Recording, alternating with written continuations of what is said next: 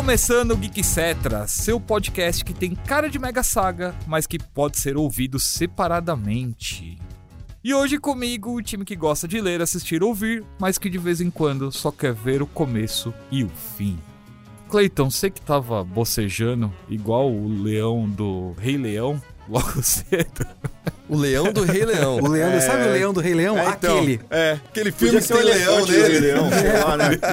Parabéns, viu? É que como o Gil deixou o estúdio geladinho, eu ainda tô aquecendo. O leão do Rei Leão, cara. E eu que tô dormindo. Eu tô acordado, mas eu tô Eu não tô Caramba. dormindo. Seu destaque da semana geek pra gente. Destaque da Semana Geek é um joguinho que eu tava esperando sair faz muito tempo, chama Coromon, que é um Pokéclone, mas com elementos de Zelda, Link to the Past e algumas outras coisas, o puzzle e tudo mais. Dos Pokéclones que eu joguei é o mais bacaninha, saiu na Steam. Piromon, Pokémon pirata? Não é bem pirata, né? Ele pegou o esquema de Pokémon e fez o próprio jogo lá. E, cara, é muito da hora. Ele traz o gráfico, acho que lembra muito Pokémon Black e White, então tem aquele 2D com 3D. Isso é bom. Estão procurando alguma coisa pra jogar enquanto não chega o Scarlet e o Violet. Pega o Coromon na Steam que vale muito a pena. Kitsune vocês conhecem bem. Por favor, Kitsune. Pois é, faz um tempo que eu não participo do Geek Cetra. Olá, o, o tema, vocês falaram do tema, vocês apitaram meu alerta de posso falar coisas que estão guardadas no meu peito. Olá, olá a todos. Eu sou Leonardo Kitsune. Destaque. Mano, eu voltei com o meu vício sazonal periódico em Tetris.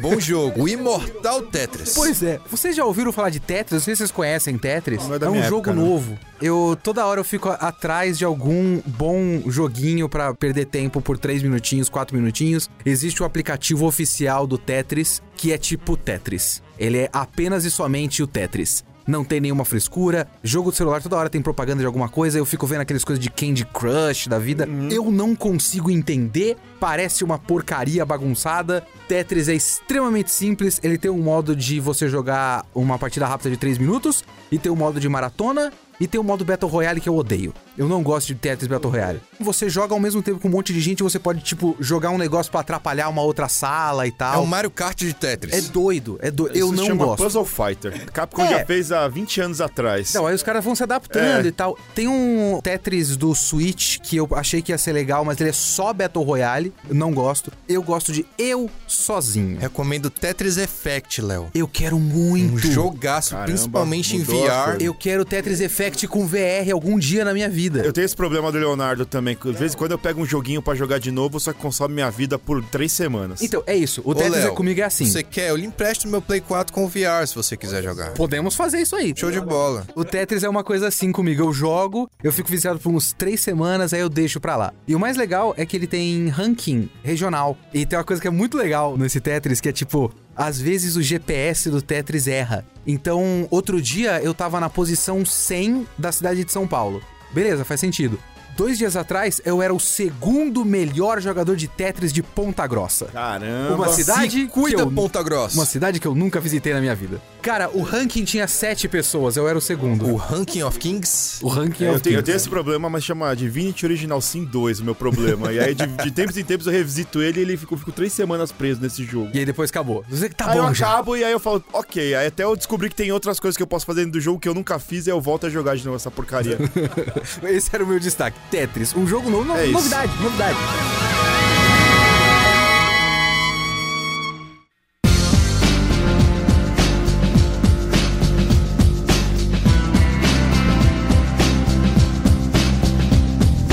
A gente vai falar de mega sagas, mas a ideia é traçar um paralelo um pouco mais completo sobre isso. Eu sou um cara que gosta da frase quanto mais melhor. Pra mim, quanto mais conteúdo, principalmente dos personagens que eu gosto, eu quero consumir, não, não importa onde. Mas até que ponto isso é bom? Por exemplo, hoje pra você assistir a série Falcão e Soldado Infernal na Disney Plus, você precisa assistir pelo menos quatro filmes e tem derivado em quadrinho e sei lá, mais citação no blog da Marvel, mais não sei o que, não sei o que, não sei o que. E recentemente temos visto muitos questionamentos e até comemorações, como por exemplo com o Cavaleiro da Lua, que é basicamente uma série standalone. Então você não precisa assistir nenhum outro filme, você não precisa fazer nada pra assistir o Cavaleiro da Lua. É só ligar lá no seu Disney Plus e a gente não tá fazendo publicidade. Eu queria, mas No o Disney caso, Plus o Disney Plus quiser. Note nos Disney Plus, tamo aqui, mas é isso, né? Se você quiser, é só ligar lá da Play e assistir. E por último, mas não menos importante, a Marvel, em uma das suas páginas oficiais esses dias atrás aí, canonizou o Demolidor da Netflix. Obviamente, isso durou 30 minutos. Isso que eu ia falar. Que na sequência eles foram lá e descanonizaram. Tiraram a frase Tiraram a frase que deixava todo mundo lá, opa, esse é canônico. Mas, se você quisesse assistir a série nova do Demolidor, que é questão de tempo de surgir no Disney Plus, você teria que assistir as três séries da Netflix, mais o Spider-Man longe de casa, Uhum. pra entender onde tava Matt Murdock no meio disso tudo. E aí também tem o, o negócio do Rei do Crime, que apareceu no Gavião Arqueiro e vai ter a série da Echo Tem a que série ele da deve Echo, reaparecer. que ele também deve. Então, só aqui a gente construiu de leve um mundo de coisas que a gente pode falar sobre isso. E aí a pergunta que deixamos aqui para todos vocês da mesa. Projetos multimídia e mega sagas é um problema ou é uma solução? A prática de Mega Saga já era usada nos quadrinhos desde a década de 80, né? Começou lá atrás com muita coisa. E no Japão faziam a mesma coisa, só que usando o nome de projeto multimídia e colocando um jogo, por exemplo, com anime na TV, com board game, com mangá e tudo canônico. E aí a gente vai explicar, óbvio, a diferença de cada uma dessas coisas, o que são mega sagas e o que é o projeto multimídia, que apesar das suas similaridades, são coisas diferentes. Mega Sagas, por exemplo, uma história principal que tem uma revista própria que tem desdobramento em dezenas de outras revistas. Então a gente tem alguns exemplos aí. A Saga da Fênix Negra, Crise nas Infinitas Terras, Guerras Secretas, mais recentemente Guerra dos Reinos, o Rei Negro que ficou no Rei das Trevas. Rei das Trevas aqui no Brasil, o Cerco, Vingadores vs X-Men, a Saga do Infinito, vai longe aí. E os projetos multimídia, que é quase uma mega saga, só que dividido em diferentes plataformas. Pode ser um game que tem um anime, mangá, um board game. É tudo canônico, se completam e alguns desses projetos são Kingdom Hearts, Dot Hack, Transformers, Power Rangers, Matrix, entre muitos outros aí que se desdobraram desse jeito. E aí o problema é que com o passar do tempo, nosso tempo diminuiu, né? A gente virou adulto, tem responsabilidade, já não dá pra parar e fazer tudo isso. E além disso, tem alguns conteúdos que ficam dentro do Japão, né? Que nunca foram traduzidos para inglês e a gente nunca teve acesso a essas coisas e aí acaba ficando complicado. E depois dessa introdução gigante para falar de tudo que eu quero respirar e deixar vocês falarem um pouquinho também. Vocês gostam desse formato de mega sagas? Olha, são coisas diferentes e, enfim, é, eu, eu tive toda uma fase da minha vida que eu tinha um ódio muito grande disso aí. Principalmente de quando isso gera uma situação. Eu falo isso como pretenso crítico aqui, né? Quando você fica meio preso ao sistema e você não pode pensar as coisas independentemente porque você vai ser cobrado de ter visto X ou Y. Sofri muito isso, por exemplo, com a galera do Fate o pessoal do Fate Stay Night, Fate Zero e tudo mais, que eles têm toda uma ideia muito própria de por onde começar e o que é o certo e o que depende do que. E você olha pra uma coisa e você percebe que existe um esforço de quem tá produzindo de tentar fazer aquilo se valer sozinho, mas a ideia do cross-mídia é muito forte no fã e o fã cobra que todo mundo também tenha o mesmo negócio. Mas eu tive muito toda uma fase da minha vida que tipo eu odiava qualquer tipo de spin-off, eu ainda tenho bastante disso, mas eu sei que isso é uma batalha perdida. Eu já perdi. Eu não tenho como lutar contra os tempos. As coisas são o que são. O que eu tenho de preguiça com isso é que elas são o que são menos por uma necessidade narrativa, artística e mais por um sistema de coisas que tem a ver com dinheiro, basicamente. Recentemente eu tava vendo muitas pessoas comentando no Twitter, tinha uma thread muito interessante com vários artigos e tudo mais. E o cara tava falando de uma coisa que. é, Era uma citação de um livro. E ele tava falando que muito disso mudou, principalmente em Hollywood, lá nos anos 80, quando os estúdios de Hollywood começaram a ser frequentados pelo pessoal de Wall Street. Então, quando o pessoal de Wall Street começou a andar pelos estúdios de Hollywood, eles começaram a pensar no cinema menos como histórias a serem contadas e mais como um investimento. Então, se você coloca um dinheiro enorme numa produção, você precisa que esse dinheiro retorne pra você, porque você tá investindo numa produção hollywoodiana. E é assim que começou, caminhando assim, engatinhando nos anos 80 para depois anos 90 e as coisas ficaram bizarras de 2000 pra frente, quando os caras olharam pra histórias em quadrinhos e viram que aqui o que a gente tem é uma base de fãs sólida e marcas muito sólidas.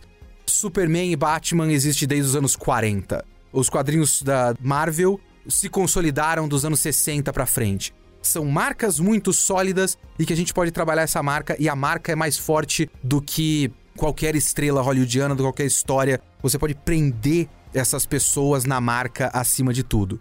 Então, você cria um sistema que faz com que todo mundo retorne para as marcas e não para as histórias. E é uma discussão longa essa, né, cara? Porque quando você pensa em dinheiro, quando você pensa em investimento, os estúdios em si, até investidores mesmo, falando do lado pessoa mesmo, com grande quantidade de dinheiro, ela quer investir, ela quer ter o retorno. Então, a partir do momento que ela quer ter o retorno, a arte, a ideia da história que vai ser contada, ela passa a ser um segundo Ela plano. tá de segundo plano, E total. aí a gente viu isso muito pesado com Fox e Warner. A Marvel, Disney ainda conseguiram equilibrar isso, óbvio, eles também pensam em dinheiro. Aqui ninguém é bobo pra achar que os caras só estão pensando em arte nos seus personagens, isso e aquilo. Eles estão pensando em dinheiro também. Mas eles equilibraram melhor do que a Fox e do que a Warner ao longo do tempo, né? Inclusive tem um monte de história, a gente já contou aqui histórias de executivos da Warner, inclusive o Zack Snyder em reuniões sobre o Man of Steel, onde tem comentário de executivo que o cara não faz a menor ideia do que ele tá falando sobre Ah, o personagem sim, sim. e como funcionam as coisas. Já a Sony é a nova Fox. Porque a Sony é uma decisão ruim atrás da outra.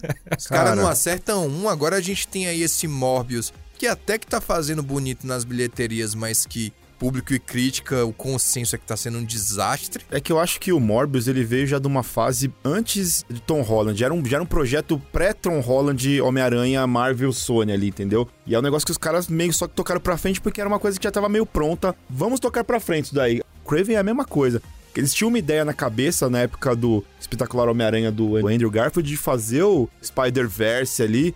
Sexta Sinistro, Gata Negra, não sei quem, fulano, Silver ciclano, Sable. é. Cara, tinha pelo menos uns 10 filmes, assim, em pré-produção ali pros caras fazerem. O Morbius foi um que acabou indo pra frente. Muito acho que por causa que o Jared Leto ficou ali em cima, porque ele queria fazer o Morbius. E ele tava lá uma, muito forte em cima disso. E desgostoso pra caramba com a DC, É, e aí a ca- os tragédia. caras cara acabaram indo e o Venom acho que também deu aquela impulsionada. Os caras, opa, o, o, Venom o Venom funciona. deu certo, né? É, e aí os caras, vamos, vamos, vamos. Só que é resquício ainda, cara. Não acho que eles vão continuar com essa pegada na Sony, na verdade. Mas isso é uma coisa muito interessante, o que você falou do Venom, porque da maneira como eu vejo, o complicado desse pensamento de fazer os, os universos compartilhados e tudo mais é que a Warner é um ótimo exemplo disso e a Sony é um ótimo exemplo disso, que parece que eles estão pensando o problema das grandes mesas de diretores, investidores e tudo mais, eles estão pensando de fora pra dentro e não de dentro pra fora.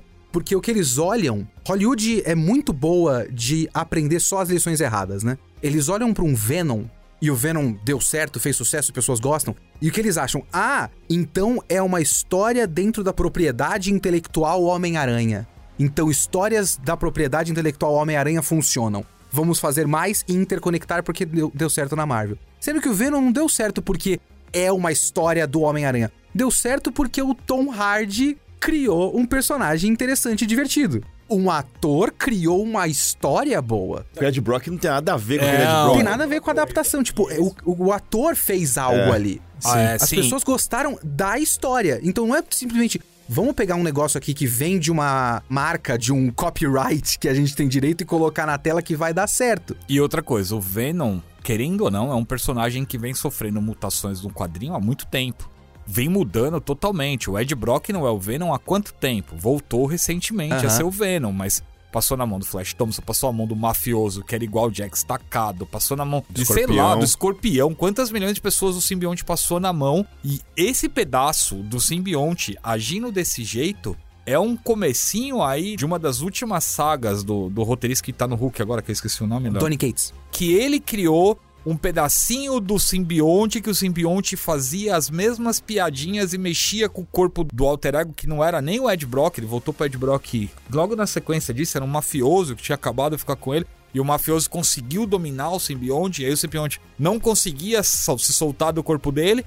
Mas o simbionte conseguia mexer dentro do corpo dele. Então era engraçado. O, cara, o simbionte fazia o cara ter diarreia. Ficava fazendo piadinha. É, se você não fizer isso, eu vou zoar você. E aí os caras pegaram isso e transportaram o Tom Hardy. Sim. E aí acabou dando certo. Mas por quê? Porque é basicamente a fórmula Marvel aplicada dentro do simbionte. É o simbionte piadista, é o, Ah, é o Ed. Brock piadista, é tudo Mas- muito leve. mas o foge eu- da estrutura. O que eu tô dizendo é justamente é mais ou menos isso que você quis dizer, porque eu acho que se você pega um, um filme do Venom, se você tirar o trabalho do ator, do Tom Hardy, e colocar um cara qualquer, você tem um filme genérico qualquer. Sim. O filme é 100% genérico, o filme realmente tenta reproduzir uma fórmula Marvel, porque eles estão pensando de fora pra dentro, não de dentro pra fora, mas aí veio o ator, eu tenho a mais absoluta certeza que o Tom Hardy olhou pro roteiro e falou: Peraí, como é que é? Vocês vão me dar dinheiro pra fazer isso? Ele deu muita risada e continuou dando risada durante toda a produção. Inclusive, as declarações dele no final do Venom 1 foram catastróficas, né? Eu não lembro mais, mas enfim. Catastróficas.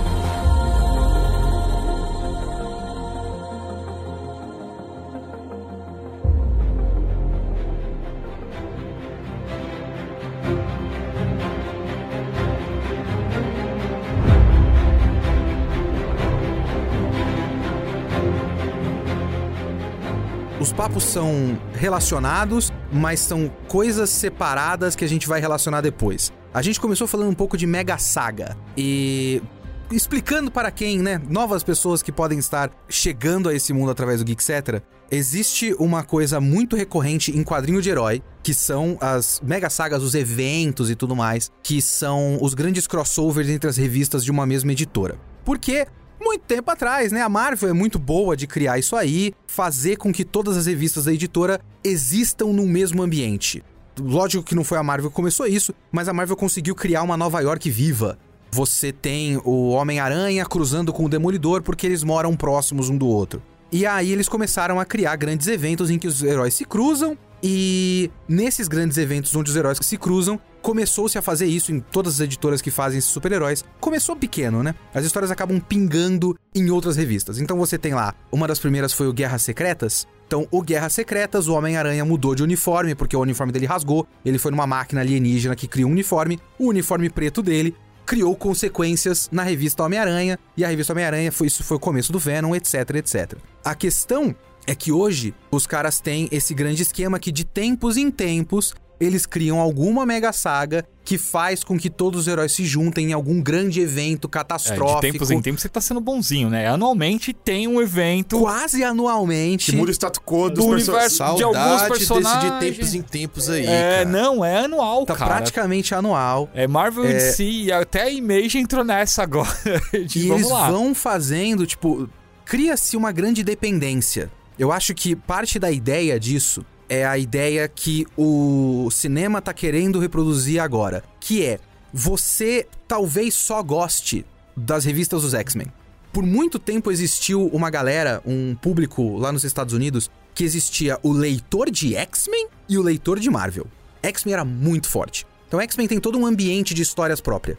Né? Então você tinha lá, anos 80, 90, X-Men, X-Force, blá blá blá, Excalibur, etc, etc. Novos Guerreiros, Novos Mutantes, X-Force. Novos Guerreiros é, é, outro. é outra coisa. Mas Apesar tá lá. apesar de ter mutantes, os Tem novos mutantes guerreiros, também. mas, tipo, não, não fazia parte. Exato. Novos mutantes guerreiros. Só faltava É. também. Então o que os caras faziam era, tipo, o- a galera que gosta de X-Men compra a revista X-Men, a revista X-Force, a revista Novos Mutantes, mas não compra Vingadores. E tinha o resto do pessoal que compra o resto das coisas. Que era o chato. cara que gosta de Homem-Aranha, que compra a revista Vingadores, que sempre foi uma porcaria. Sempre Sim. foi muito chato Vingadores, na Exato. moral. Assim, Sim. só, no, só funcionou nos filmes, porque Não, o quadrinho e, e era de- e chato. depois quando os caras começaram a enfiar o Wolverine, o Homem-Aranha, o Fera. E aí foi tentando, foi tentando. X-Men dava uma sova no- nos Vingadores, sempre, cara. E aí os caras vão lá e criam um Guerras Secretas, que é uma maneira de fazer com que o cara que só lê X-Men conheça o Capitão América. Ah, nossa, o Ciclope tá interagindo com o Capitão América nessa revista. Então eu tenho que comprar essa revista também.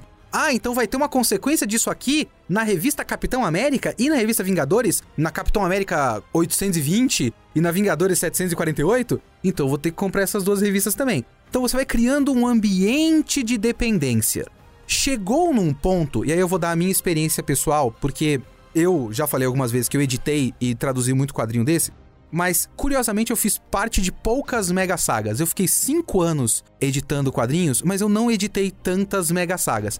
Eu fui o editor de uma. É o Guerra dos Reinos. Que é extremamente recente. É extremamente recente. Aquela dos Asgardianos. Ba- Battleground, alguma coisa assim, né? Não, não, isso aí War era do of the Guerras Realms. Secretas. War of Helms. É War of the Realms. É o Guerra Sim. dos Reinos que tem a ver com o Thor do Jason Aaron. Os Nove Os Nove Reinos, Reinos e os tudo mais. elfos negros. Elfos as negros. invasões. Principalmente os elfos negros, porque é tudo uma coisa do Malekith. É. O Loki tem um pouco a ver com isso e tudo mais. E aí é um exemplo de como o equilíbrio disso, e aí a gente tem que chegar nisso nos filmes, o equilíbrio disso é um equilíbrio muito fino. Porque o Jason Aaron é um bom roteirista. Se você pega tudo que ele fez ao longo do Thor, boa parte do que ele fez ao longo do Thor é uma longa preparação pra Guerra dos Reinos. Porque foi uma preparação de, sei lá, seis, sete anos de quadrinhos que passou por um monte de fase. Um monte. Passou pelo Thor, que tinha lá dividido entre o Thor do passado e o Thor do futuro. Aí passou pela Thor Jane Foster. O Thor voltou, a poderosa Thor. O Thor Odinson, homem, voltou a ser o Thor, etc, etc, etc. E aí deu no Guerra dos Reinos. Por exemplo, quando a gente vai pegar o próximo filme do Thor, que é o Love and Thunder, o Love and Thunder vai pegar parte disso, que foi parte dessa longa preparação.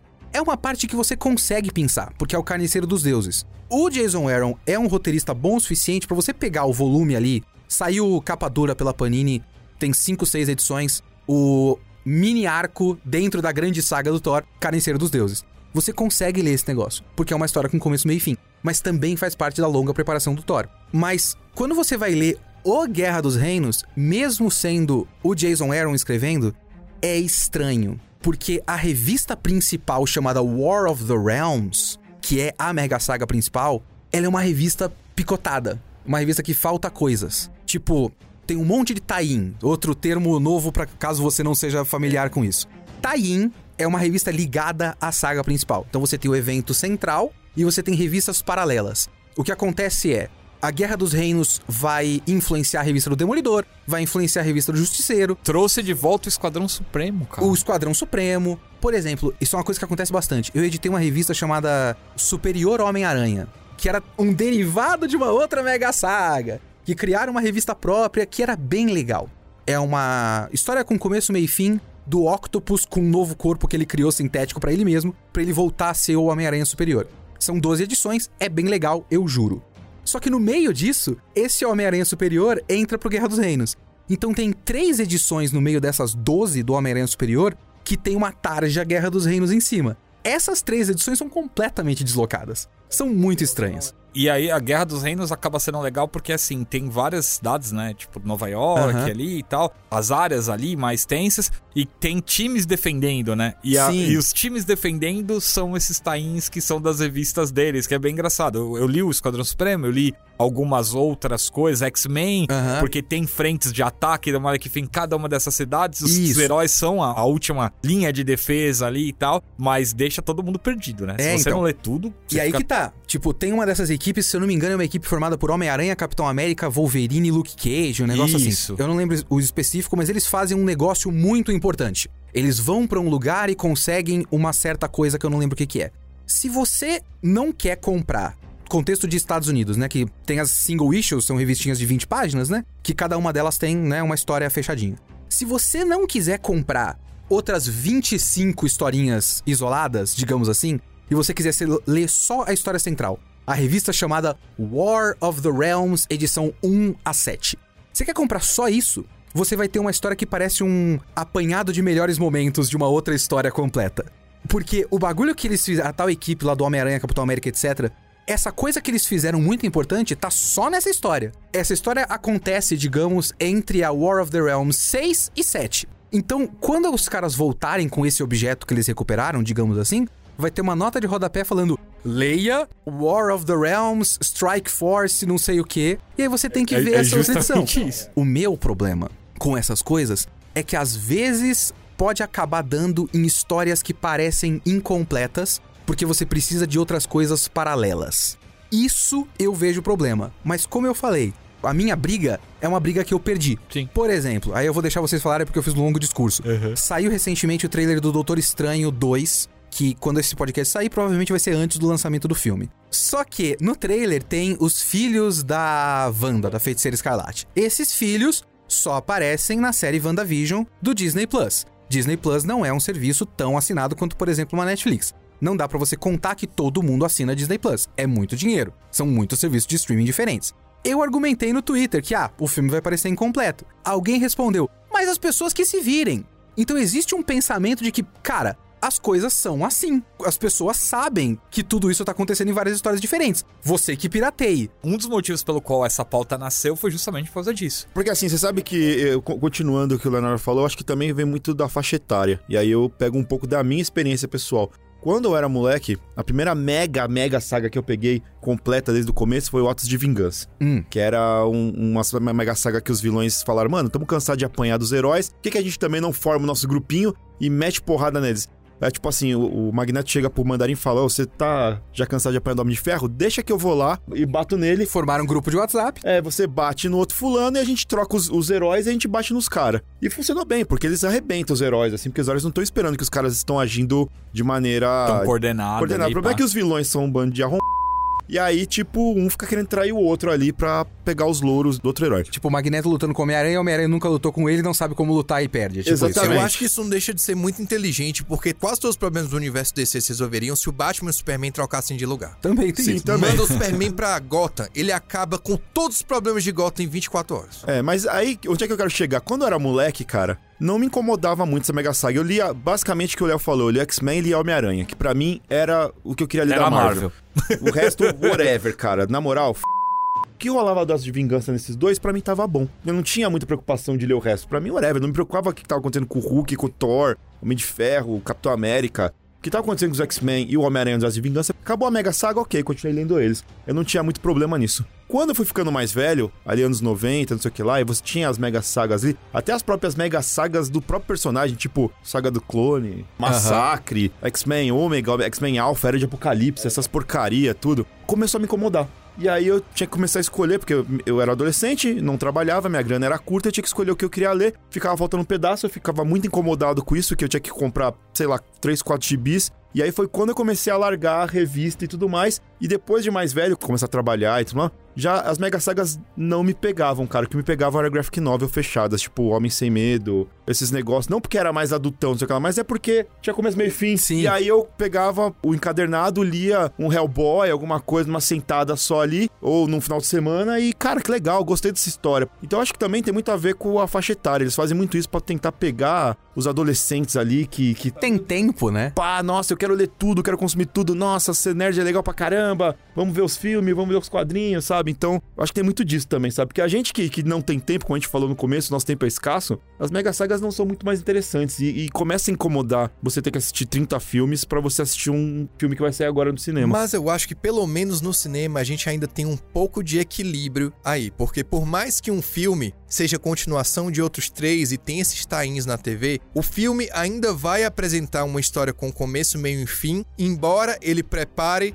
pro evento seguinte. Então, no cinema eu sinto esse equilíbrio. Alguns filmes da Marvel eu discordo, cara. Eu, eu concordo em alguns, mas eu, por exemplo, Guerra Civil, cara, não tem como você falar que é um filme completo. Assim, porque se você não sabe o que vem antes e você não vê o que acontece depois da Guerra Civil, eh, pra mim ele é um filme total de preparação pra Vingadores Guerra Sim, Infinita. sim. E se você não assistiu Homem de Ferro, Capitão América, tudo antes, você não sabe por que, que tá rolando aquilo ali, É, você entendeu? existem exceções. Se você não assistiu Soldado Invernal, cara, esquece, você não entende o que acontece no, No Guerra, Civil, não, você não entende. Pelo menos, eh, você pode argumentar, por exemplo, que se você não assistiu o Soldado Invernal, você não entende Guerra Civil. Porém, o Soldado Invernal é o Capitão América 2 e o Guerra Civil é o Capitão América 3. Sim. Eu acho um pouco maior o problema quando você, por exemplo, não vai entender. Exemplo bobo que não, não existe. Você não vai entender o Thor 4 se você não tiver assistido o Homem-Formiga 2. Isso é o meu problema do grande ambiente de universo compartilhado. Mas o Rafa tá certo no sentido de, sendo Hollywood, sendo Disney, né? Marvel agora comprado pela Disney, existe uma grande preocupação também em tentar alcançar todos os públicos possíveis. Então os, os negócios passam por milhares de focus groups e não sei o que, não sei o que lá. Então eles precisam pegar todas as faixas etárias, todos os públicos possíveis. Ele tem que ser um filme majoritariamente para o homem jovem branco, porém também tem que ter alguma coisa para a mulher adolescente, etc, etc. Então existe uma, pelo menos alguma preocupação de deixar a coisa o mais universal possível. Eu não sinto tanto isso, por exemplo, em seriados Disney Plus. O Cavaleiro da Lua que o Anderson citou no começo, tudo bem, por enquanto. Mas a gente tem que lembrar que o Cavaleiro da Lua, o último episódio dele, é no dia do lançamento do Doutor Estranho 2. E o Cavaleiro da Lua é uma série mística. Eu tenho a mais absoluta certeza Que de vai que o Cavaleiro um- da Lua é uma longa preparação pra alguma coisa do Doutor Estranho. Na minha cabeça já tá bem claro, porque assim, os boatos dos Filhos da Meia-Noite, né, da preparação, do lobisomem, já vai ter um especial do Vai ter um lobisomem. especial do lobisomem. De Halloween. Então, assim, lembre-se que o Cavaleiro da Lua era o vilão do lobisomem. Então, a gente já tem um Doutor Estranho, também um outro personagem místico. Tem ali a, a possibilidade de sua ligação. Tem o Blade chegando aí, que é vampiro, que é capeta, que é forma de guri.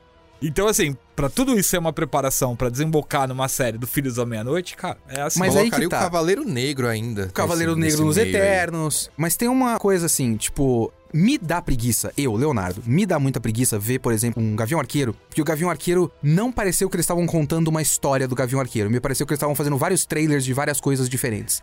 Porém, aí eu vou chamar o depoimento de Rafael. Aquele, no caso, aquele Rafael.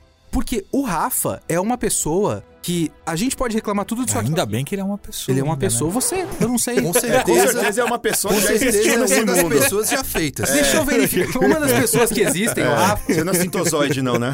Até a última vez que eu verifiquei, não era não. Tá a bom. gente pode reclamar o que for e tudo mais. Pega tudo que a gente falou, aplica pra Star Wars e o Rafa vai achar que tudo isso é muito positivo e, e É tudo beleza. maravilhoso. Nem sempre. Nem sempre. Ah, não, ah, não, ah, não. Ah, Você não. passou pano pra Boba Fett, cara. Passei, mas não passei pano pro episódio Ah, 9. mas até aí também é. Tá... Ah, não, 9 dos filmes. Eu pensei que você tava falando que tinha um episódio 9 do Boba Boba Fett. Esquece. não, não, não. Porque assim, existe um lado desse negócio que pega muito o nerd e o otaku muito também, que é aquela coisa da catalogação de informação. O nerd e o, o otaku gosta muito de catalogar informação. Esse grande esquema de universos compartilhados, ele ajuda muito naquele negócio de recompensar o fato de você ter um grande conhecimento enciclopédico das coisas. Então, Rafa, você fica feliz com coisas de Star Wars que aparecem tipo, eu lembro desse cara, esse Tirando cara o apareceu no 9, filme com tal. certeza ele gosta. Eu fico muito feliz quando esse tipo de coisa acontece, desde que Claro. seja feito de uma maneira orgânica e não enfiado nossa goela abaixo, como eles colocaram um Palpatine no episódio 9 como vilão principal, sem uma preparação no 7 e no 8. Claro, eu vou falar um, um pequeno negócio idiota aqui, por exemplo. Eu não sou fã de Star Wars. Nós temos posições completamente opostas aqui que eu gostaria que Star Wars tivesse acabado há muito tempo. Você é Jedi e o Rafael é um Sith, claramente. Não, eu não vou deixar Star Wars acabar. Você é Sith, Exato. você sabe, né? Só um Sith faria uma coisa dessa. É. Só um, Sith- só um Sith poderia ser tão radical assim. Tá dizendo aí, né, Eu Chapa? tô falando mesmo. Olha, só um Sith é assim também, cara. Fala desse jeito. A questão é, de um ponto de vista de uma pessoa de fora, por exemplo, Rogue One, quando apareceu a grande cena do Darth Vader com o sabre de luz dele, revirei o olho na minha cabeça e falei, ah, pelo amor de Deus, chega dessa merda.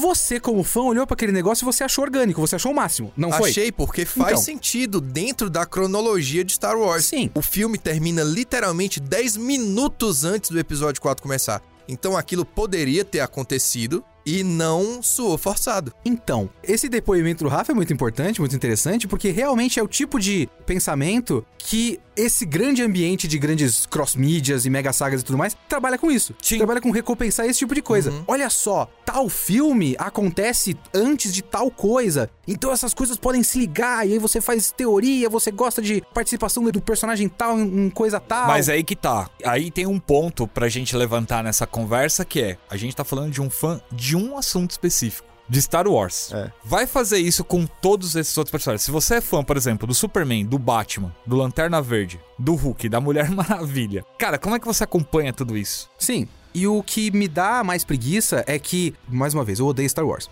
Porém, Star Wars é uma coisa razoavelmente fechada. Então você tem ali um mesmo ambiente de histórias numa coisa só. Me dá uma sensação de que, depois do sucesso da Marvel, e a Marvel fez isso razoavelmente organicamente, tem uma entrevista recente com os irmãos Russo, falando que não existe plano na Marvel. E eu acredito nisso. Eu realmente acredito que a Marvel fez um bagulho, deu uma preparação, deu uma dica, viu que as pessoas gostaram e foram fazendo aquele esquema de novela. Vamos fazendo o que vai dando certo. Às vezes até na base do telefone sem fio mesmo, É. né? Não, vou fazer o meu aqui, Não, e tá teve, aqui e se e vira. teve alguns exemplos, né? O Joss Whedon Vingadores 2 com o Capitão América 2, onde os caras matam a SHIELD e o Joss Whedon tá reforçando a SHIELD no Vingadores 2 e ainda tem uma série do Agents of SHIELD e os caras falam, mano, se não tem mais SHIELD, como é que a gente vai tocar o resto? Na entrevista dos irmãos Russo, eles falam, por exemplo, sobre o negócio do Soldado Invernal ter matado os pais do Tony Stark. Foi uma coisa que foi inventada de um filme pra outro, não é uma coisa planejada no Soldado Invernal. Sabe, uma coisa que eles inventaram no Guerra Civil pra justificar um- mais uma camada dramática do conflito.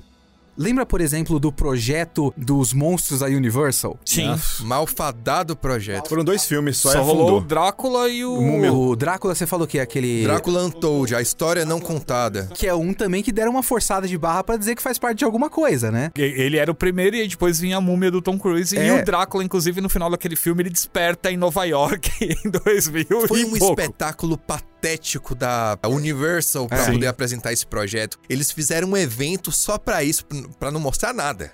Só isso. Foi um evento de logos, né? Fizeram aquele, aquela foto lá A com os com todo atores mundo. reunidos. Esse é o nosso novo universo, durou dois filmes. Sim. Teve o Monsterverse também, É. né? Que teve a Godzilla, Kong e Ah, os é, caras esse é agora tá dando é. certo É, esse vamos aí. fazer mais então, um. E aí é que eu fico com muita preguiça. Por que que tudo precisa ser um grande universo compartilhado multimídia? Porque os negócios do Monsterverse, por exemplo, não precisa. Precisar, precisar. Não precisa de você ter tanto a sequência de filmes quanto um seriado na Apple TV Plus, porque vai ter um seriado Mas, na Apple mas TV assim, Plus. ó, eu vou dar uma trucada em algum num aspecto aí. Por exemplo, assim, eu também tenho preguiça desse projeto multimídia que eles fazem nos Estados Unidos, por exemplo.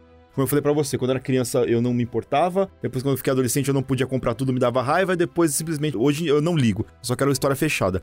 Os japoneses fazem isso de uma forma um pouco diferente, é legal que quando são dois, dois exemplos são extremos pra mim. Um eu odeio com todas as minhas forças, e o outro eu acho que os caras fizeram de uma forma muito inteligente. Por exemplo, Dot Hack. Quando os caras lançaram lá o Dot Hack, era um anime. Aí os caras falaram assim: ó, tem esse anime. O anime tem começo, meio e fim. Você consegue assistir de boa. Você não precisa de mais nada. Se você assistiu o anime, você fica satisfeito com a história que os caras contam ali. Só que o cara falou assim: olha, mas também tem os jogos que são ligados com o anime. Eles são canônicos? Todos são canônicos. Ele vai te agregar mais alguma coisa se você gostou do anime. Aí você vai lá e joga e você, ô, que legal. Liga com o anime dessa forma. Você é obrigado a jogar ele? Você não é obrigado a jogar. Mas se você jogar, você tem um plus do que você gostou. Aí tem o programa de rádio, você tem o mangá, não sei o que lá. Por outro lado, a gente tem o Kingdom Hearts que tentou fazer isso também. É, o Kingdom Hearts é, é uma- é assim. O Gil aqui, ele é muito fã do Kingdom Hearts, mas você não tem como não concordar comigo nisso. Você tem assim, ó, Kingdom Hearts 1, Kingdom Hearts 2 e Kingdom Hearts 3. 389 mil spin-offs no meio deles. 352 dividido por É, 2, o jogo 28 barra canônico de 5. browser, Não, cara. todos eles são canônicos. Tudo que sai de Kingdom Hearts é canônico. Meu problema com Kingdom Hearts é, eu joguei um, jogaço, adorei. Aí eu quero jogar o 2. Se eu jogar um e jogar o 2, eu não entendo o 2. Porque eu não joguei todos os 385 mil jogos que tem entre o 1 e o E 2. como uma pessoa que só jogou o 1 e o 2, isso é muito verdade. E aí, cara, então, e aí, cara, eu fico muito p... Se eu quero jogar Kingdom Hearts e eu gosto de Kingdom Hearts, assim, de verdade, eu sou um fã da franquia. Se você jogar o 1, o 2 e o 3, você não entende a história de Kingdom Hearts, cara. Isso porque eles chamam Kingdom Hearts 1, 2 e 3. Você deveria, tipo, se você jogar 1, 2 e 3, você devia pegar uma história e e entender. Se você não jogar tudo, inclusive jogo de celular, que é canônico, você não entende o que acontece no Kingdom Hearts Canônico 3, e eles cara. continuam adicionando coisas Sacou? na história que é canônica atualmente. É, e é diferente do que eles fizeram com o Dot Hack. Se você assistiu o anime, você entende. Se você jogar o Dot Hack, que o Dot Hack, o jogo, se eu não me engano, ele foi dividido em quatro partes. Jogar um, dois, três e quatro, ok, você entende e você fica muito satisfeito com a história que os caras contam ali, você entendeu? E isso me dá muita preguiça dos caras fazendo no Kingdom Hearts. A forma como os japoneses fazem esse lance de multimídia, eu acho inteligente. Porque eles te dão uma história com começo, meio e fim, e eles complementam isso aí. Vários derivados. É, você quer mais, você quer saber mais desse mundo, você quer saber mais desse personagem, aí eles fazem coisas canônicas envolvendo esse personagem, além do que eles já te deram ali de começo, meio e fim. Quando eles fazem dessa forma, pra mim é ok. Aí quando eles começam a querer americanizar a parada e fazer como a Marvel faz, e aí, ó, você é obrigado a consumir todo o resto pra você entender, aí eu fico possesso, cara. E pra mim é muito ruim. Me perde aí. O meu ponto que eu ia chegar é um pouco paralelo a isso. Porque você falou, ah, quer conhecer mais desse mundo sobre o Dot Hack, Sim. sobre o Kingdom Hearts. Se você quer conhecer mais desse mundo, tem outras histórias e tudo mais. Na prática, toda história, qualquer história, tem um grande e vasto mundo. Se você coloca qualquer história no nosso mundo real, qualquer outra história faz parte de um mundo vasto do nosso mundo. Então, o Poderoso Chefão tem um grande mundo vasto, porque ao mesmo tempo do Poderoso Chefão, tá acontecendo algum crime na China. É um mundo vasto, chama Planeta Terra. A questão é, você precisa mais ou menos medir qual desses mundos realmente é interessante o suficiente para você criar histórias dentro dele. Star Wars, por exemplo, é um que, pra mim, ele é ao mesmo tempo muito rico e muito pobre. Porque ele é um, um mundo de ficção científica interplanetário. Então você pode fazer qualquer planeta e dizer que ele faz parte de Star Wars. Se você colocar qualquer história de ficção científica que se passa em outro planeta, mas no fundo tá passando um soldado com um capacete branco, ah, Star Wars. Você mais ou menos faz a mesma estética e você tem qualquer história de Eles ficção fazem científica. muito isso em livro, né, com Star Wars, né? É, então ele é muito rico? Sim, porque ele aceita quase qualquer coisa. Você precisa criar tantas histórias dentro do universo de Star Wars? Ou será que a única história interessante de fato é a história central da família eh, Skywalker? Que bom que a gente não fica só na família Skywalker, isso fica mais pros filmes e pra linha principal de HQs na Marvel. Livro, principalmente jogo de videogame, a gente já parte pra outras coisas. São outros planetas, outros personagens que estão ligados a grandes eventos que moldaram a história da galáxia, como as Guerras Clônicas e a Ordem 66, mas totalmente descolados da saga principal. E isso é legal. Então, pode ser visto como legal. Eu, às vezes, olho pra essas coisas e eu falo, bom, mas isso aqui podia ser qualquer coisa. Só é Star Wars porque tem o logo Star Wars na capa. Eu com Star Wars tenho um problema muito grande, porque pra mim quase tudo de Star Wars que funciona tá ligado às Guerras Crônicas. Quando eles tentam sair, coisa começa a dar uma degringolada. O meu maior problema com Star Wars é o filme por DLC. Você tem o episódio 9. Tem lá o, o Ascensão, Skywalker. Acho que o- não sei nem o título direito. Só vi esse filme uma vez no cinema, não quero ver nunca mais. É o nono? Acho É. que é Ascensão Skywalker. É, é. E aí tem, ó, de alguma maneira Palpatine voltou. Cara, eu juro por Deus que eu esperei o Oscar Isaac olhar pra mim, pra tela e falar: "Você quer descobrir como o Palpatine voltou?" Então jogue esses dois jogos, leia esses três livros Aham. e leia também esses tains de seis HQs, porque infelizmente, principalmente nessa nova trilogia da Disney, Star Wars foi inteiramente uma experiência de DLC. Onde Ah, você sim. tem uma história e no fundo você tem coisas que você precisa consumir pra entender Eu exemplifiquei que o Star Wars eu, eu despertei o Rafa, eu só não terminei o meu ponto É, aqui. não, e aí entra um outro ponto, você já termina, que é. Assim, a gente sabe que a Marvel foi quem conseguiu fazer isso, né? A gente teve o Warner com Matrix, a gente já vai falar, a gente pode falar um pouquinho de Matrix aí, que foi uma experiência multimídia também, que veio antes de universo de heróis e tudo mais. A Marvel foi quem acertou mais esse universo de, de super-heróis. A DC tentou e foi uma tragédia. A DC pulou etapas. É, pulou muita etapas. Foi uma tragédia por Continua completa. Aham. Mas assim, vocês acham que a gente sabe que a, a Marvel, até por experiências de coisas que a gente leu e tal, teve uma parte que foi planejada e uma parte que foi o acaso atuando ali que acabou fazendo dar certo. Mas você acha que esses estúdios, a partir de algum momento, a Marvel teve problemas de. O presidente da Disney anterior, que eu não vou lembrar o nome dele agora, que tava dando espetáculo, aí o Kevin Feige trucou. O aí... Ike Perlmutter? Isso, É cara, aí né? o, o Kevin Feige trucou, aí o cara foi mandado embora, o Kevin Feige assumiu tudo, e aí agora o Kevin Feige tá trabalhando de uma maneira mais uniforme todos os conteúdos. Mas vocês acham que a DC, enfim, e quem for fazer o próximo passo, a própria Disney também, a- no caso é a Lucasfilmes com Star Wars e tal, eles obrigatoriamente vão ter que trabalhar tendo um cabeça organizando tudo isso, porque assim, a gente sabe que os estúdios não conseguem, os executivos não conseguem ficar sem colocar o dedo sujo deles lá no meio pra atrapalhar a parte criativa. O Léo no começo falou sobre a disputa entre o dinheiro e a parte criativa, a arte e o ROI, né, o retorno sobre o investimento feito pelos executivos, pelos estúdios e tudo mais. Mas você acha que o caminho das mega sagas e até dos projetos multimídias agora no mundo é ter um chefão? No mercado de consoles a gente tem um chefão do Xbox que agora tá organizando tudo. A gente tem o Kevin Feige organizando na Marvel. E a gente terá muito em breve o anúncio de quem vai organizar isso na DC, uma vez que a Warner tá se fundindo com o Discover e provavelmente vai ter uma reformulação geral. Vocês acham que esse é o caminho? Assim, no caso de Star Wars, a gente não tem um chefão. A gente tem um conselho chamado Lucasfilm Story Group, meio que vigia tudo o que tá acontecendo na cronologia de Star Wars, no caso séries de TV, quadrinhos, jogos e filmes. Tudo passa pelo crivo deles pra fazer sentido e ficar da maneira mais orgânica possível. Infelizmente, os poderes desse conselho são limitados, porque os filmes da trilogia nova da Disney foram feitos totalmente na base do telefone sem fio e eles não puderam fazer nada pra impedir.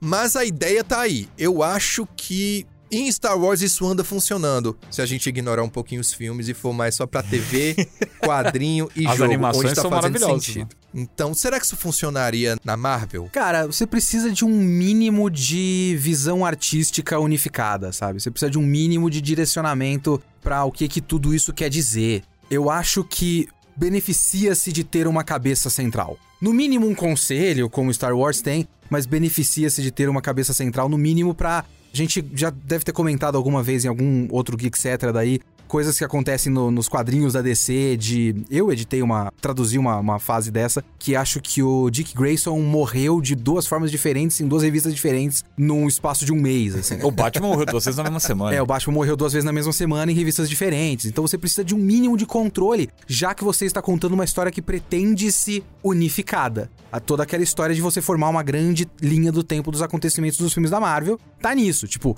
as coisas precisam fazer sentido, porque as coisas vão influenciar umas às outras. No começo eles tinham um time criativo, né? Que se reunia. Era o John Favreau, o Taika Waititi, o James Gunn. Kenneth Breath também participou disso em algum momento da história. Então, assim, eles. O mínimo de organização a Marvel teve. A DC a gente já sabe que não teve, né? Porque.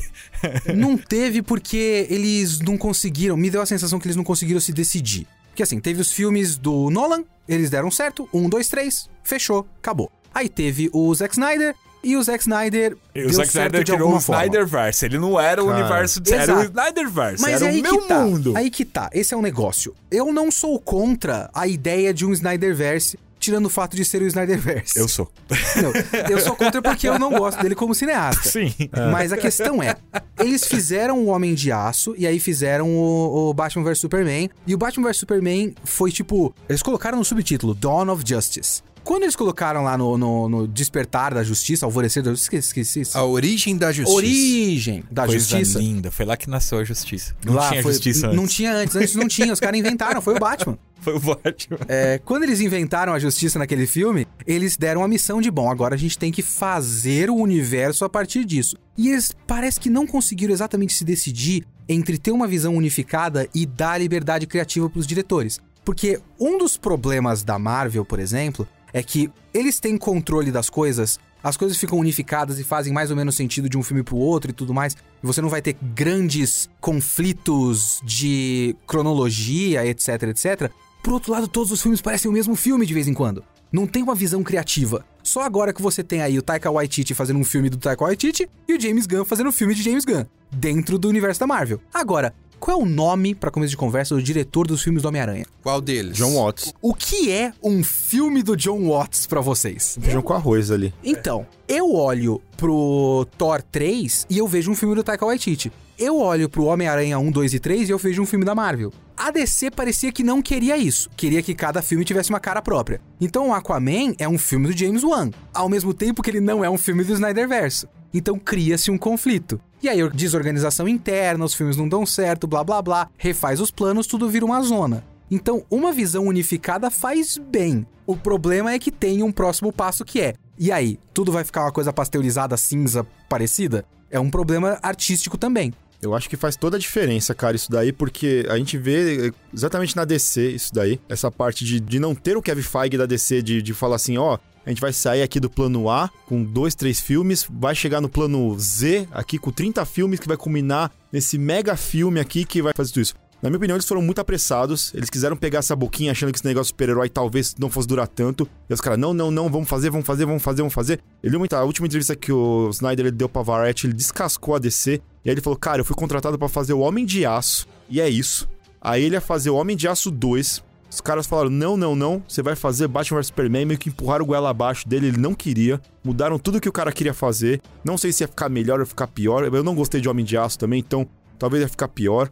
E os caras foram enfiando Mulher Maravilha da Pat Jenkins, o, o, o Aquaman de James Wan, e não sei o que, isso que, isso que. O Flash do Andy Muschietti que vem aí. Tenho certeza absoluta, cara. Se os caras tivessem metido um, um- um Kevin Feige da vida ali falando: não, não, não, não. Segura aí, a gente vai fazer, ó, a gente tem um plano aqui, ó, de, de 10 anos de filme, começando com um Super-Homem, Batman, a gente vai apresentar um novo Batman, Mulher Maravilha, eles vão, vão se falar, vão se conversar os filmes. Inicialmente vai ter pequenos easter eggs no- neles, é que nem foi na Marvel. Aí a gente vai fazer um quarto, quinto filme que aí junta todos eles. Aí depois vai aparecer o Flash, depois vai aparecer não sei quem, depois vai aparecer. Cara, 10 anos, os caras conseguiam fazer um negócio sensacional.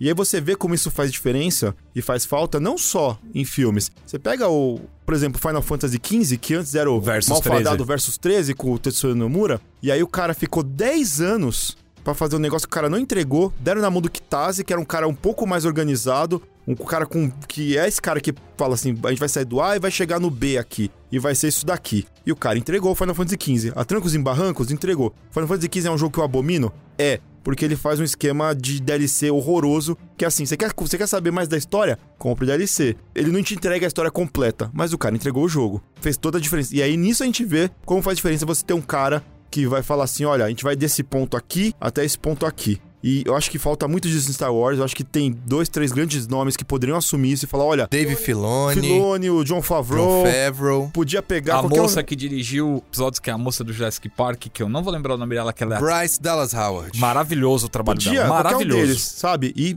eu acho que faz muita falta isso. Eu, por exemplo, acho que a gente já teve essa conversa aí, o Anderson. Falasse assim, cara, como é que você montaria o universo DC? Começaria ao contrário da Marvel. Como os caras começaram no Liga da Justiça é, Sem Limites. a lá, Liga da Justiça clássica do Bruce É, Timm. sabe? Com dois filmes, ó, vai ser parte 1, parte 2, a gente vai apresentar isso aqui, vai ser isso aqui, depois disseminava pros filmes de heróis É que solo, essa sabe? animação da Liga da Justiça ela é tão perfeita. A origem da Liga da Justiça é um episódio triplo. Que começa os Batman investigando uma coisa, o Superman recebendo as mensagens telepáticas de um outro lado. No final das contas, os dois acabam junto no laboratório Stars. E aí descobre que na verdade é o Ajax que tá lá, que vai ter uma invasão alienígena. E aí você tem o Flash, Lanterna Verde, todo mundo chegando. E aí a Liga se junta pra enfrentar uma ameaça Porque, que é. não é o Apocalipse, que não é o Darkseid, que É. não é nada. É uma invasão alienígena que precisa da Liga da Justiça. E no final os caras falam: Meu, que legal a gente trabalhando Que junto. foi, que foi o que os caras fizeram no Vingadores. Que é, foi é um justamente Chitauri isso. whatever. Só pra É. os caras se juntaram pra enfrentar uma invasão alienígena. E tava pronto ali, tava tudo redondo, entendeu? O problema todo é que assim, os caras não conseguem definir esses personagens. E continua, falando de DC, continua o problema de não conseguir. Quem é o Superman hoje? O Batman tá ali, parece que o Batman agora vai seguir, tá começando a ser construído. Será que vai dar tempo de construir o Batman pra ele fazer parte da Liga da Justiça? Você tá falando qual o Batman do Matt Reeves? Pattinson? Do Petson. Então, a ideia do cara é não juntar com nada, né? Então, Supostamente. Mas a ideia Até a DC sempre é falar de essa. cima pra baixo, É, né? ideias Não, mas eu concordo com o Léo que o Batman do Petson vai ser um graphic novel, cara. É um negócio à mas eu também ali, ó, gostaria que é fosse o que eles assim. disseram que eu também ser. gostaria. De novo, a gente tá falando aqui em cima de um monte de especulação de mercado, mas o Ezra Miller provavelmente já não vai ser mais um personagem, já vai ser limado. A Gal Gadot já falou, Mulher Maravilha 3 pra mim, acabou, é o último. O James Wan falou, Aquaman 2, acabou, tô fora, chega, entendeu? Vai sobrar o, o Adão Negro, porque o The Rock quer um universo consolidado, porque ele não tem mais Velozes e Furiosos e ele precisa de um universo dele, entendeu? E tem o, o Zachary Levi como o Shazam, que os dois pra mim, sei lá, inclusive Tem o estão tentando... Agora, né? Inclusive estão tentando enfiar o, o Adão Negro goela abaixo nos quadrinhos da. Ele tá na Liga da Justiça atualmente. Acabaram de fazer uma formação nova da Liga que o Adão Negro é um dos, dos pilares ali. E careca. E careca, igualzinho o The Rock, né? O primeiro Geek Cetra foi sobre isso, né? quando os filmes começaram Agora, a agora o Dal Negro é igual ao The Rock, cara. Então, assim, a gente. A, a, a DC, pra mim, de universo compartilhado, é aquela que tá mais perdida. Se eles vivessem fazendo só filmes de formato o The Batman, que é uma graphic novel separada e que entrega um filme legal, pra mim tava ótimo, cara. Eles não precisavam ter um universo compartilhado. Mas com a fusão com a Discover agora, o que estão falando é totalmente o oposto. Vem aí um universo compartilhado muito em breve. Sabe uma coisa que você citou agora do The Rock e me fez pensar numa outra, uma outra questão também. Vocês fizeram, eu não participei, o podcast do Geek Cetra sobre Brucutus. Sim, Foi. né? E só é possível fazer um podcast sobre Brucutus porque houve toda uma outra era em Hollywood. E era uma era que as estrelas chamavam o público. Eu lembro de quando eu era moleque e eu ainda era fã dos caras, então eu tinha que ver quando saía um, abre aspas, filme do Adam Sandler. Um filme do Jim Carrey, era Do Van religioso. Filme do Van Damme. Saiu um filme do Van Damme, eu tenho que ver um filme do Van Damme. Não é uma franquia, é a franquia Van Damme. É. Sim. Agora, os caras inverteram. Eu vou fazer um paralelo muito nada a ver aqui. O que é o UFC? O UFC, ele é, né, um torneio, uma, uma marca. Ele faz lá o campeonato deles. Todos os lutadores são contratados do UFC. É diferente da, de boxe. Cada lutador é uma empresa própria e eles vão arranjando lutas com outros caras. Dan Wright. O Dana White é o Dana White, dono que é do o UFC. dono do UFC, que é dono de todos os lutadores. É, então todos eles são funcionários. Eles são literalmente. Eles chamam o Dana White de chefe porque é real. Eles são funcionários do UFC. O Anderson Silva, ele é um funcionário. Não é mais, né? Mas é um funcionário do UFC. A questão é. Rolou um caso muito curioso de um campeão peso pesado, que era um cara muito gente fina e não é tão carismático assim. Todo mundo gosta, mas não é tudo aquilo, não é uma grande presença. Foi vencido por um cara que é um camaronês, o Francis Neganu. E esse cara tinha tudo pra ser uma grande estrela, porque ele é um maluco gigantesco, forte pra caramba e tudo mais. O Dana White fez questão de sabotar tudo do, do, do Neganu. Era pra ele ser uma grande estrela, o que que ele fez? Adiou luta, adiou luta, falou mal, falou mal, falou mal. Fez uma luta de um outro cara pra ter um, um cinturão interino só pra baixar a bola do cara, porque não é pra ele ser a estrela. A estrela é a marca UFC. Não é pra nenhum indivíduo Ser maior do que ser a maior marca. do que a marca.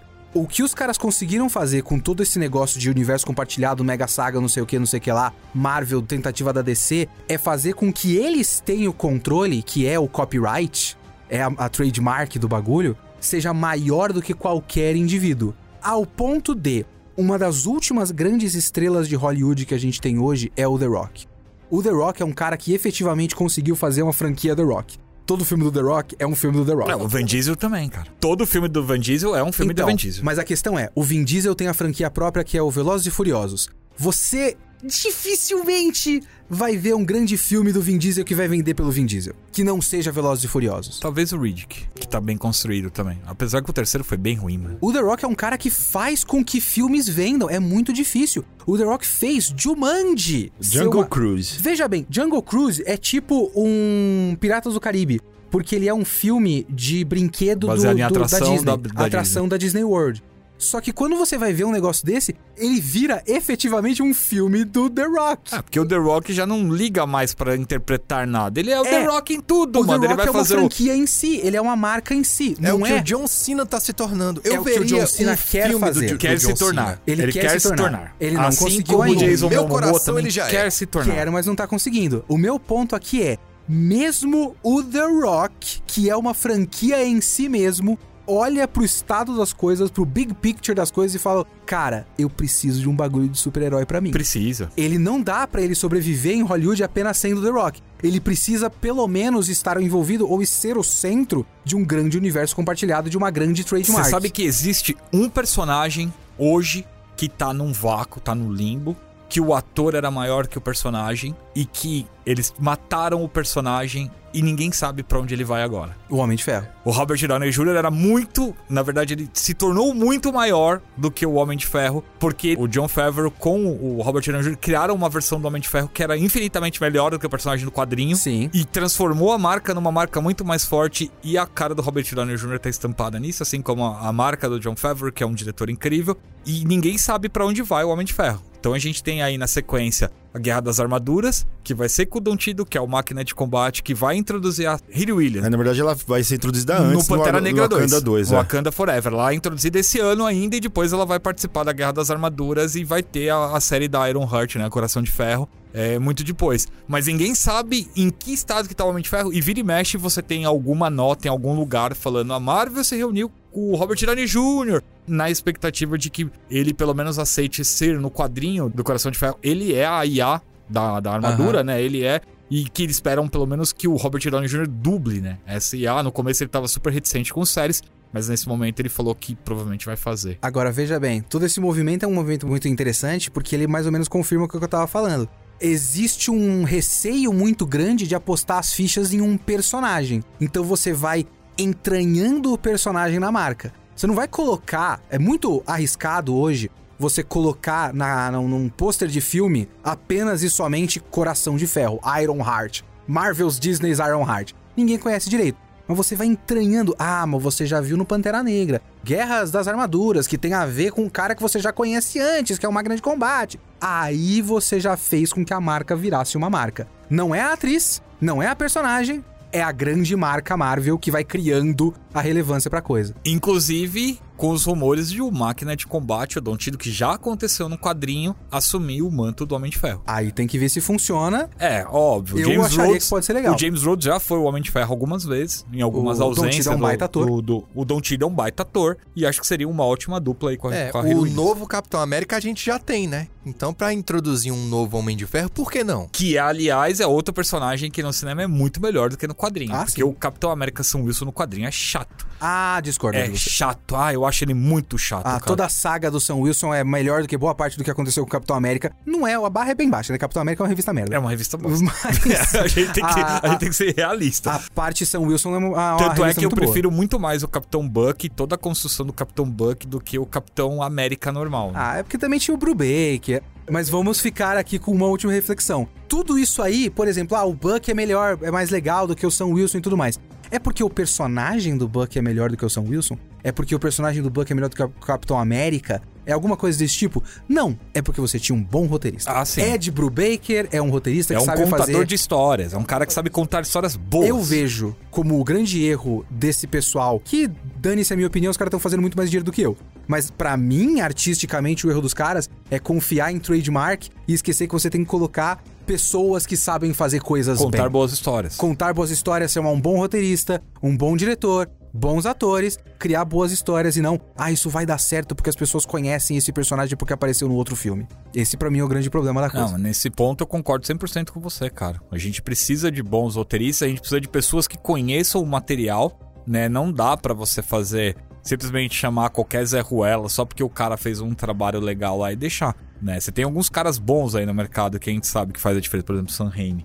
Quando você vai olhar pra Fox lá atrás, o que, que a Fox fez com dando alguns personagens na mão do David Goyer? Cara, David Goyer, pelo amor de Deus, mano. David Goyer é. Tinha que colocar ele na geladeira e esquecer lá. Tanto é que ele teve diferenças criativas com o Christian Nolan. Cara, absurdas no, no Batman, no Cavaleiro das Trevas. E no Man of Steel também tem, se você procurar, tem um monte de texto dele falando, de- dos caras falando, não, que o cara queria ir por aqui. E o Nolan falando, cara, eu já defini a linha do que eu quero.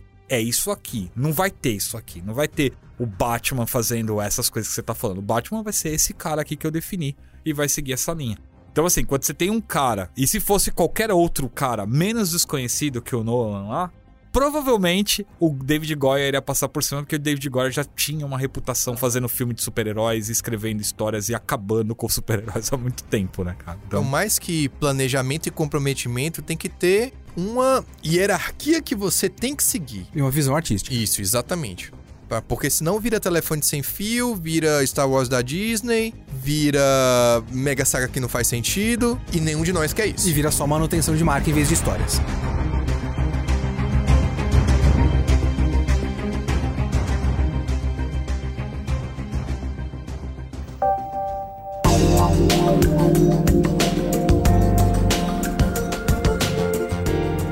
Gente, a gente vai fazer uma parte 2, já vou deixar aí, porque a gente deixou muita coisa, muito assunto, muitos pontos legais pra falar. A gente falou alguns, mas ficaram faltando vários outros. E onde que a galera consegue achar você, Rafa? Twitter, arroba aquele Rafael. Lá no Instagram também tô sempre lá, aquele Rafael também. Mas eu estou todos os dias no portal Geek Here, então acessem lá. E você? Olha, eles podem me achar nas redes sociais, principalmente Twitter e Instagram, como Clayton SF, Príncipe da Proteína na Twitch, nas madrugadas da Band, no Mais Geek! Vocês me encontram no Twitter e no Instagram como Léo Kitsune. Legal. Gente, quem quiser me encontrar, me acha como Haterman TV em todo lugar. A gente vai ficando por aqui e nos vemos na próxima semana. Abraços. Falou! Falou! O vai ter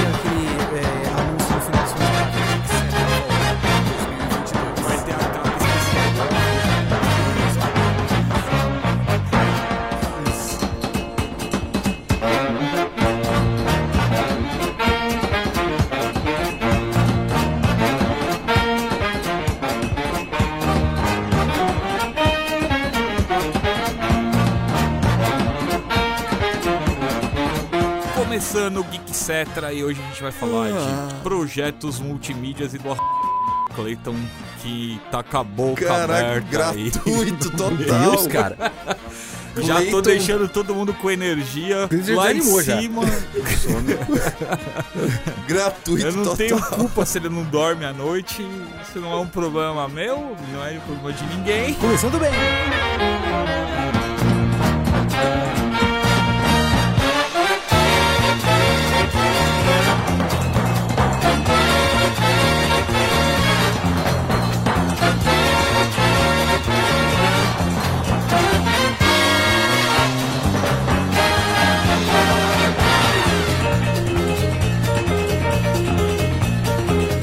Começar a fazer o Geek Cetra com uma fogueirinha na frente do, do Rafael. É isso aí. Uma cara. lata de lixo com a fogueira, tipo. Tá meio, tá um pouco frio. Tá, tá úmido. Vamos Tá, lá, tá molhadinho? Tá úmido. vamos lá. Então vamos lá, vamos lá, porque daqui a pouco tem que almoçar. Pelo amor de Deus.